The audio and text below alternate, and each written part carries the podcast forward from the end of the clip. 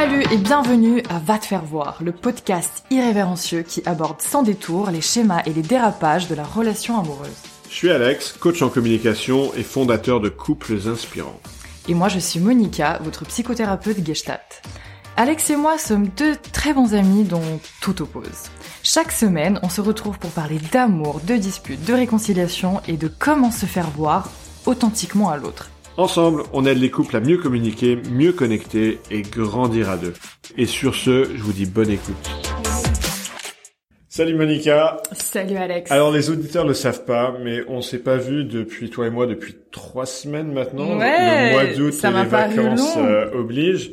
Et toi et moi, on s'écrit relativement peu sur WhatsApp et on a plein de choses à se raconter. On n'a pas encore pris le temps parce que là, tu viens de démarquer, débarquer en catastrophe. Grave, Euh, j'étais à la bourre, Il y j'ai a passé eu une alerte à la bombe dans ton métro. Donc t'es à la bourre, tu débarques avec ton pain au chocolat et ton café. Pas fini. Et là, euh, ce que je te propose euh, que- comme épisode de rentrée, c'est que bah tu vas apprendre en direct avec les auditeurs euh, certaines choses qui se sont passées pendant mes vacances. Ouais, d'habitude, Alex et moi, on prend nos petites, enfin nos grandes pauses café sur la terrasse, on se raconte nos vies. Et, euh, et là, en fait, c'est la première fois où bah, on n'a pas eu les coulisses, où je suis au courant de rien, où je vais apprendre en même temps que vous ce qu'il a à me raconter. Ouais, bah je vais vous parler de pourquoi je me suis senti menacé par un autre mec pendant les pendant ces vacances avec ma nana. Ah, oula. ouais, je vais aussi parler de sujets un peu plus légers, c'est-à-dire euh, pourquoi on est arrivé à se disputer parce que euh, Chloé a eu le malheur de prêter son maillot de bain à quelqu'un d'autre. Pourquoi on s'est disputé parce que euh, elle a voulu que je décharge tout seul la voiture. Attends, vas-y, raconte, raconte, là, c'est... Non mais c'est c'est important parce que je vais vous parler de dynamiques qui font qu'un petit déclencheur apparemment anodin et con peut se transformer en grosse dispute et ensuite comment quels sont les outils qu'on a utilisés, Mm. qu'on a testés, des nouveaux outils pour sortir rapidement de ces disputes. Ok. Alors, je devrais peut-être dire en intro que il n'y a pas que des disputes dans mon couple, ça se passe super, surtout, surtout en ce moment. Sinon, j'imagine il y a ma chérie quand elle va écouter cet épisode, elle va encore me dire ah mais tu donnes l'impression que ça va pas bien entre nous. Non, ça va très bien, on s'aime, euh, on est amoureux et on se dispute quand même. Et c'est important de le dire parce que la dispute si c'est le bon type de dispute, la dispute constructive, c'est quelque chose de sain dans le couple. Parce que quand on se dispute pas du tout, jamais, dans un couple, bah, ça veut dire qu'il y a des non-dits, ça veut dire Mhm. qu'on n'arrive pas à avancer, à progresser, ça veut dire qu'il peut y avoir une accumulation grandissante de ressentiments. Exactement, je vous invite à écouter notre épisode sur les disputes. Ouais. Alors, euh, je vais rentrer dans le grand bain direct avec euh, ce mec euh, qui a fait que je me suis senti menacé. Ok, direct. En, en fait, on était dans le dans le Luberon, euh, on- une semaine de vacances organisée par des amis. Ça ressemblait un peu à, à la loft story, c'est-à-dire on était genre six mecs, six nanas euh, dans une belle villa. Ah oui, tu parles de la télé-réalité. Ouais, ouais. le- Ok. pour- pour- Si ça, ça sort de ta bouche, c'est que vraiment c'était quelque chose. Et bref, ce mec-là, euh, et ben, euh, ma chérie l'a appelé, euh, c'était quoi le surnom qu'elle lui avait donné Mais c'était un, surnom attendrissant parce, qu'ils étaient trop similaires, ils avaient trop les mêmes délires, euh, ils, ils allaient trop bien ensemble. Et bon, il y avait une énergie de flirt entre eux. Hein. Euh, il s'est rien passé bien sûr parce que le mec il voyait qu'on était en couple, mais n'empêche que euh, je me suis senti en danger euh, d'une façon qui est inhabituelle pour moi. J'ai relativement confiance en moi en, en général, et quand les mecs sont plutôt comme moi, bah je les perçois comme une, une sorte de copie imparfaite de moi. Donc je me sens pas du tout menacé. Mais là, Ouais. là on a un mec qui apporte des choses que moi j'ai pas. Hmm. Moi, moi, je peux rien faire contre un mec qui est, qui est super fun, qui fout l'ambiance dans le groupe, qui, qui rigole, qui fait des blagues, qui improvise, qui déconne. ouais, Je rigole. ouais, à moitié, ouais. Avec ma chérie, ça peut donner une sorte de, de feu follet qui va durer. Euh, ils vont se voir quelques fois. Celui est arrivé avant de me rencontrer moi, mais ça dure pas parce que justement l'énergie est trop la même Hmm. et donc c'est pas très Il intéressant. n'y a pas de finalement. complémentarité, ouais. Voilà, il n'y a pas de complémentarité. Et donc voilà, je voulais souligner pour les auditeurs comme c'est intéressant que euh, bah, souvent les couples qui vont aller bien ensemble dans la durée vont avoir une complémentarité et qu'on peut se sentir euh, menacé euh, à tort, comme c'était mon cas, par quelqu'un qui va être pile comme son partenaire. On va y voir une menace parce que cette personne peut apporter quelque chose que nous on peut pas apporter. J'ai Mm. trouvé ça intéressant euh, de le constater. Ensuite, euh, ce qui s'est passé dans le groupe, j'ai, j'ai touché dessus tout à l'heure que je suis un petit peu un ours, un petit peu individualiste. Euh, je fonctionne moins bien que certaines personnes en communauté. Et au bout d'une semaine en communauté, j'ai commencé à le sentir. Tu sais ce qui s'est passé, Monica, c'est que en général, bah, ma chérie a plus besoin de passer du temps avec moi que moi avec elle. Sauf que là, pendant cette semaine-là, ça a commencé à s'inverser. Parce que ce qui s'est passé, c'est qu'elle, elle était super bien en communauté. Elle est comme un poisson dans l'eau, et donc elle avait relativement peu besoin de se retrouver en tête à tête avec moi. Et moi, à l'inverse, je commençais à me sentir un peu étouffé parce qu'au bout de plusieurs jours en communauté, j'avais besoin de temps pour moi et j'avais besoin aussi de temps pour nous, ma chérie et moi. Mmh. Et donc, je, je me retrouvais à sentir pour une fois, ce qu'elle, elle ressent la plupart du temps. C'est-à-dire que j'avais envie de passer plus de temps avec elle, j'avais, je me retrouvais un peu dans la, dans la position de celui qui est needy. Vous savez, ce mot anglais qui décrit euh, le fait d'être dans le besoin. Mm, mm. Et c'était, c'était intéressant comme euh, la situation s'est inversée par rapport au, au, contexte dans lequel on vivait. Ouais, c'est là que vous voyez euh, quelle est la zone de confort pour l'autre. Ouais, bah ça avait provoqué une dispute à un moment parce que j'avais, je, nous avais ménagé un petit temps euh, pour qu'on prenne un, un, apéro dans les bois à deux pour qu'on se retrouve, pour qu'on papote. Et j'ai, j'ai été vexé parce qu'elle, elle avait préféré rester euh, couper des légumes pour préparer une salade en communauté. parce que pour elle, c'était super fun de préparer à manger avec les autres. Ouais, ouais, ouais. Et, je me disais, putain, je la comprends. Elle, préfère couper des légumes que passer du temps avec son mec. Et c'est, juste une question de perception différente. Mm. Et alors maintenant on en vient à cette histoire de maillot de bain. Euh, pourquoi je me suis mis en rogne? Parce qu'elle a prêté son maillot de bain. Bah, en fait c'était l'anniversaire d'un des mecs. Mm-hmm. Et c'est un mec euh, qui... Elle a prêté son maillot de bain à un mec? Ouais voilà. En fait ah c'est un mec qui pour déconner...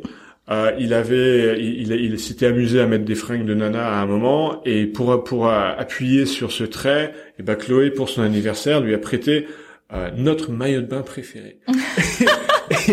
et, c'est un maillot de bain fétiche parce que, alors je vais certainement pas rentrer dans les détails ici, mais on a des souvenirs assez chauds, Chloé et moi, qui, qui remontaient à deux semaines avant par rapport à ce maillot de bain.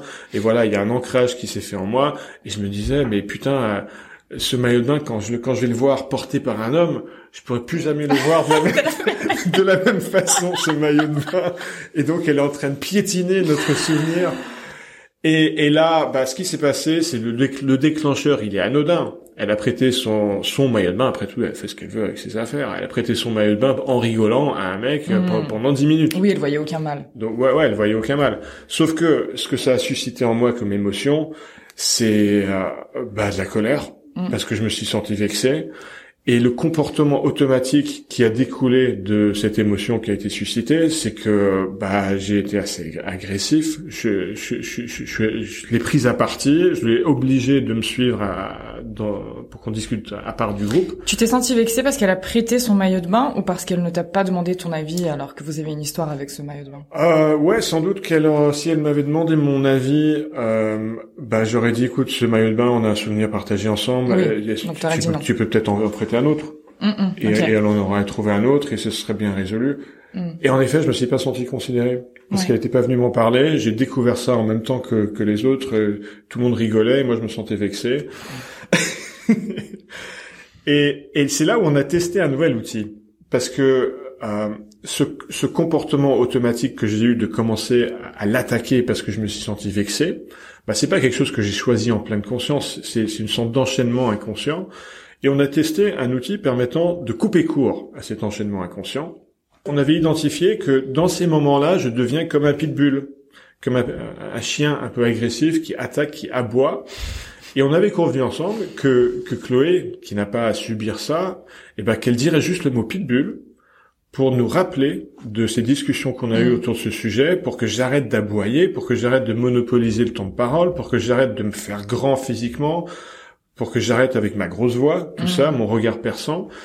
Et ça a bien fonctionné. Elle a dit le mot pitbull et tout de suite, clac, ça a coupé l'enchaînement inconscient. Je me suis remémoré tout ce qu'on s'était dit. C'est comme un ancrage, ouais, c'est super puissant. J'ai j'ai baissé ma voix, j'ai adouci mon regard, j'ai commencé à l'écouter pour ne pas monopoliser le temps de parole, et ça nous a permis de sortir relativement rapidement de, de cette intercation. Ouais, c'est ce qu'on appelle l'ancrage. Pour ceux qui ne connaissent pas, en fait, dans un moment justement, vous êtes en train de de parler de quelque chose de qui vous fait du bien, qui est positif, qui a un effet euh, euh, positif sur vous tout simplement. Vous allez soit euh, appuyer euh, une partie de votre corps, de votre main, votre pouce, peu importe, soit dire un mot, quelque chose qui euh, qui, qui, qui est un ancrage pour le cerveau. Et en fait, ce qui s'est passé pour toi, Alex, à ce moment-là, c'est le mot le le mot pitbull a réveillé le souvenir dans lequel vous vous êtes mis d'accord euh, de, de ça et dans lequel tu t'es senti bien à l'aise, confortable, où, vous faisiez équipe en fait à ce moment-là. C'est l'activation de cet ancrage grâce au mot pitbull qui t'a permis de pouvoir te remémorer de ce bon moment et euh, de, à partir de ça, partir vers une nouvelle dynamique et de voir les choses avec euh, bah, un nouvel angle de vue. Je crois que c'est à peu près à ce moment-là, c'était quelques jours après, euh, Monica, qu'on a, on a, on a décidé. Euh, D'ailleurs, c'est une suggestion de, de notre euh, thérapeute de couple. Mhm. On a commencé à parler anglais ensemble. Ah. Pourquoi? Parce que les auditeurs ne le savent peut-être pas, je suis franco-britannique, j'ai vécu 18 ans en Angleterre, j'ai un passeport britannique, voilà, c'est même ma première langue, l'anglais. Et Chloé, elle a un bon niveau, on, peut dire qu'elle a un, un, niveau courant, fluent. Mhm. Et et on a eu l'idée de commencer à parler anglais ensemble. Ça fait un niveau de complicité additionnel. Ah ouais? Ouais, et tu sais quoi Incroyable. alors, mon respect à Chloé, à ma chérie, parce que elle arrive à même se disputer en, en anglais. c'est, c'est pas évident de se disputer dans une deuxième langue. Parce que je sais pour ma part, quand, quand je commence à dire des injures, euh, c'est tout de suite l'anglais qui revient. Je vais dire des trucs comme fucking hell.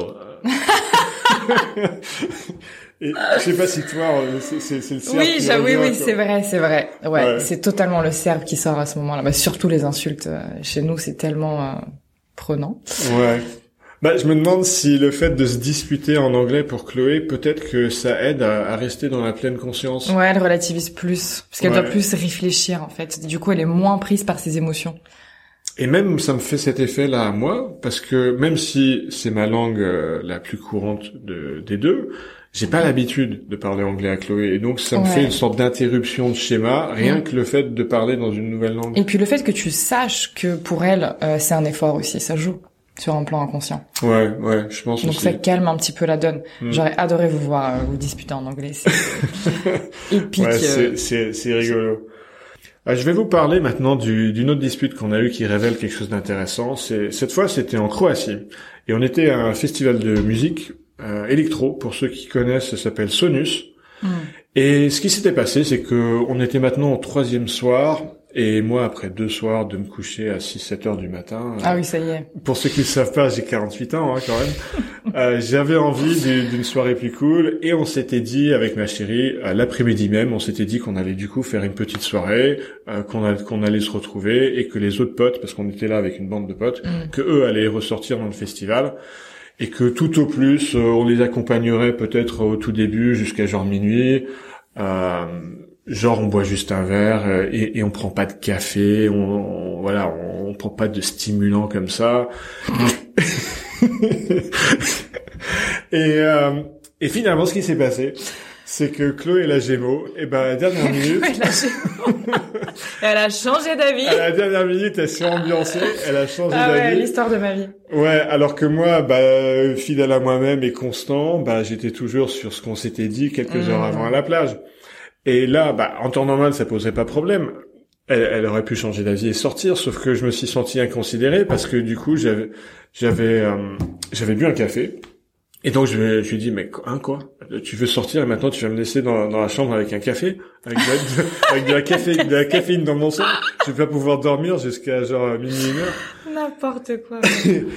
et la raison pour laquelle je voulais partager ça avec vous, les auditeurs, c'est que euh, ce qui m'a aidé dans ce moment-là, c'est de me souvenir que là, ce qui était en train de m'irriter chez ma chérie, eh ben c'est le travers qui accompagne forcément la qualité que j'apprécie chez elle. Mm. C'est-à-dire j'aime beaucoup sa spontanéité, justement parce que c'est pas comme moi. Moi je suis relativement peu, peu spontané.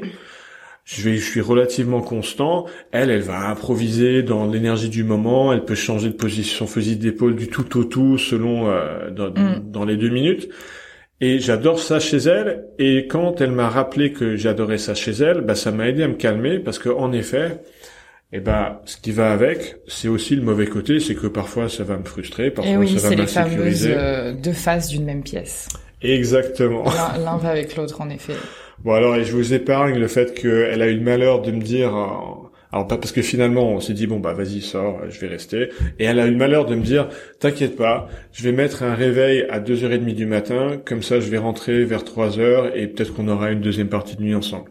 Sauf que euh, elle- a débarqué à 4h30 du matin parce qu'elle avait encore changé d'avis, parce que parce que l'émotion du moment. En fait, il faut pas qu'elle s'engage. C'est ça, c'est la conclusion qu'on a eue. Ouais, mais c'est ce que Parce que moi, je lui ai rien demandé. Tu sais que Moi, c'est pas moi qui lui ai demandé de mettre Mm. le réveil. Elle, spontanément, pour chercher à me faire plaisir. c'est ça exactement. Et tu sais que bah, même nous deux, au final, si on fonctionne aussi bien, Mm. c'est parce que je sais pas si t'as remarqué, mais moi en vrai, je m'engage pas vraiment verbalement ni sur Ouais, papier. c'est vrai. Mais je sais que je vais faire quand même ce qu'on a prévu de faire. Mais psychologiquement, le fait de ne pas m'être engagé verbalement, eh ben, ça m'enlève un poids, ça me fait me sentir libre, Mm. euh, ça me donne le choix de changer d'avis, et bizarrement, ça m'aide du coup à m'engager. Tu vois? Ça t'aide à t'engager. Oui. Du coup, bah comme tu le vois, euh, je respecte tous nos euh, tous nos accords, nos rendez-vous, notre boulot. Enfin, je suis totalement constante. C'est un truc que t'as peut-être pas remarqué. Moi, je le sais. Euh, Ah, mais en vrai, je suis, en- on travaille ensemble. ouais. Pourtant, sur papier, verbalement, je suis engagée nulle part. Mais ça fait plus de quatre ans qu'on travaille ensemble. Ouais, je suis là, je suis engagée en réalité. Et comme, Mais je l'ai jamais verbalisé. bah, bah oui, ça fonctionne bien parce que comme t'es pas engagé, bah du coup, moi, je peux pas être déçu. Exactement. Et du coup, toi, tu peux changer toi, tes plans et. Voilà. Et toi, tu le prends pas personnellement. Mais c'est un truc que j'ai compris, donc. euh. Ouais, ouais. Bah, c'est ce qu'on a conclu avec ma chérie, c'est qu'il faut Bah, c'est qu'elle, bien. c'est qu'il faut qu'elle arrête de, de me donner ce qu'elle croit que je veux. C'est-à-dire, elle croit que je veux des garanties, des promesses, des engagements. Non, euh, justement, c'est l'inverse. Hum. Si elle fait pas d'engagement, dans ce cas-là, elle peut changer les plans. Et puis au-delà de ça, je pense que quand on s'engage, nous les Gémeaux, lol, il y a vraiment euh, ce truc de, de pression qui s'installe Euh, et qui nous donne envie, mais très inconsciemment, hein, justement de de faire vivre notre liberté et du coup ben de de faire l'inverse. Et là on se dit ouais mais du coup euh, je suis libre parce que je peux faire autrement je peux changer d'avis je ne suis pas obligée de c'est très inconscient Ma chérie l'a déjà même exprimé consciemment, Ouais. c'est-à-dire qu'elle elle aime bien garder beaucoup d'options ouvertes Mm. et elle ressent un stress quand elle se ferme des options. Moi aussi, je suis totalement pareil. C'est pour ça que, j'ai appris tout. à fonctionner avec moi-même et je m'engage plus maintenant ver- verbalement comme ça. Ouais, ouais, ouais. Bah, c'est ça, euh, faire, faire fonctionner un couple ou toute relation humaine, c'est apprendre à s'adapter l'un à l'autre, à savoir comment on fonctionne soi, comment fonctionne l'autre, comment faire coexister les deux ensemble. Mm. La prochaine anecdote je vais, que je vais vous partager, c'est que quand on est rentré de vacances... s'en est passé des choses, hein, dis donc. hein. Ouais, bah, je partage pas tout parce que sinon on y passerait quatre heures. Ouais, ce sera en cool. Mais voilà, ce qui est particulier, c'est qu'on est rentré avec des modalités de transport différents.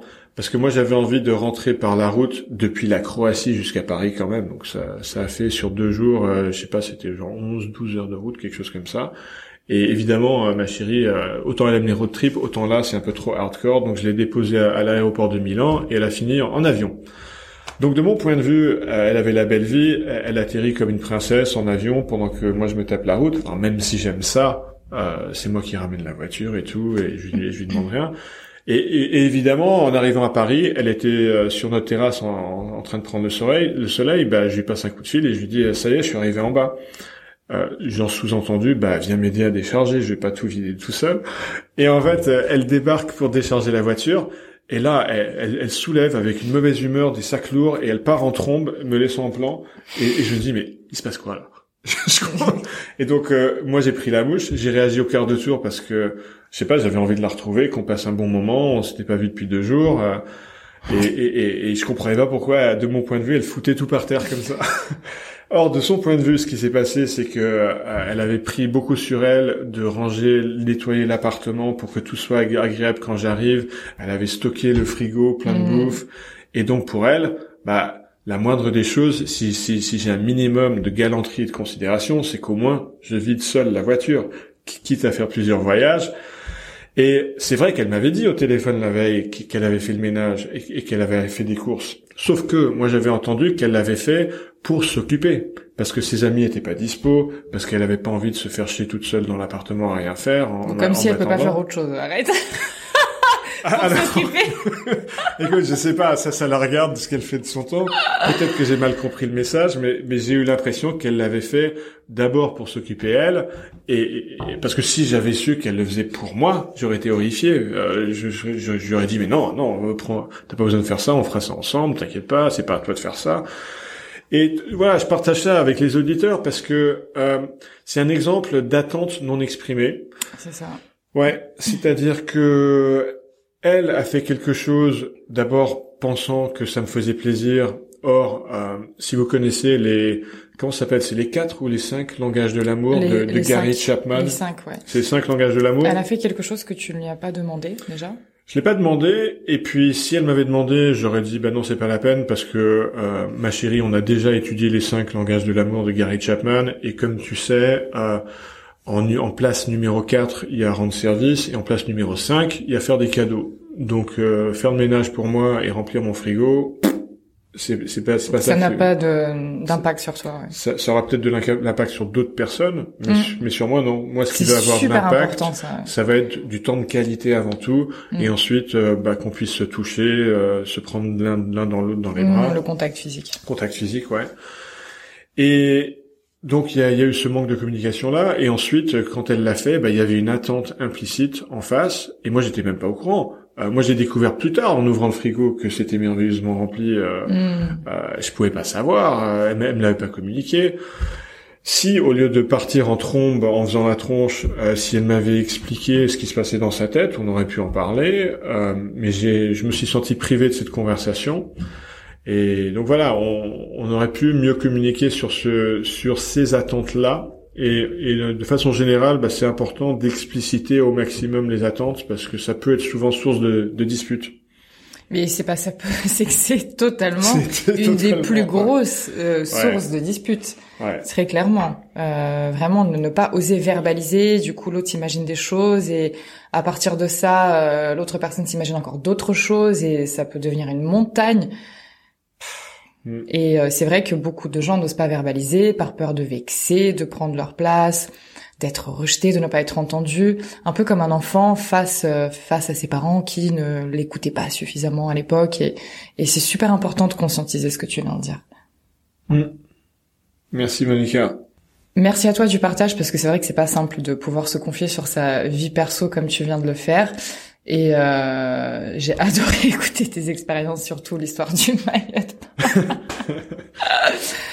Pour les auditeurs que ça peut intéresser, euh, ces, notions euh, euh, que j'ai explicitées via mon propre exemple, c'est-à-dire comment un élément déclencheur peut susciter une émotion forte et ensuite amener un comportement ou une attitude euh, réflexe et inconsciente derrière et comment interrompre ces schémas qui peuvent être destructeurs dans le couple et toxiques, bah sachez que je propose ce que j'appelle, c'est un nouveau type de thérapie de couple que j'appelle un coaching de reconnexion. Mm.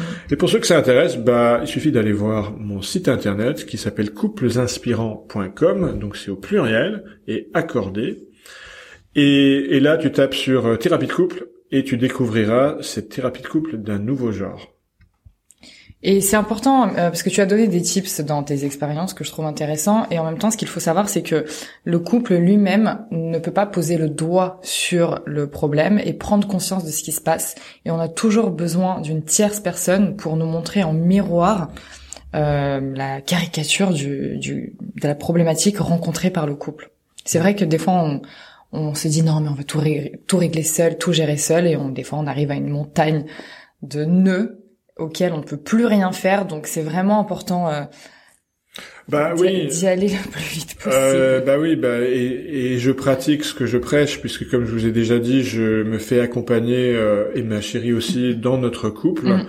Et effectivement, au début, ma chérie avait cette posture-là que, que tu viens d'énoncer, c'est-à-dire que elle, se disait bah non c'est pas c'est pas à, un thérapeute ou à un coach de travailler pour nous on va régler ça seul on est équipé pour.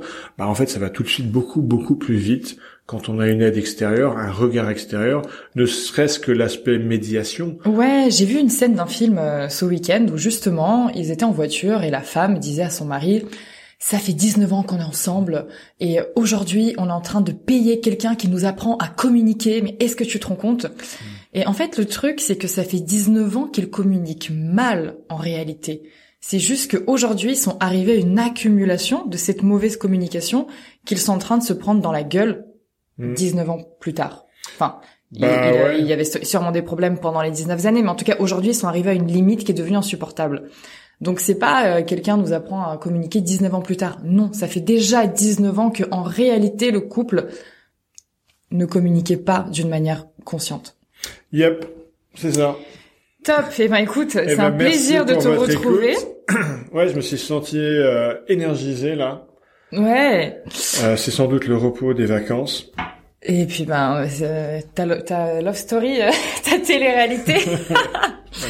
Merci de votre écoute. N'hésitez pas à nous suivre sur Instagram, couples inspirants pour Alex, Monica MTC pour moi. On vous embrasse très fort. Très bonne semaine à vous, très bonne rentrée et on vous dit à lundi prochain. Bisous. Bye. À lundi. Ciao.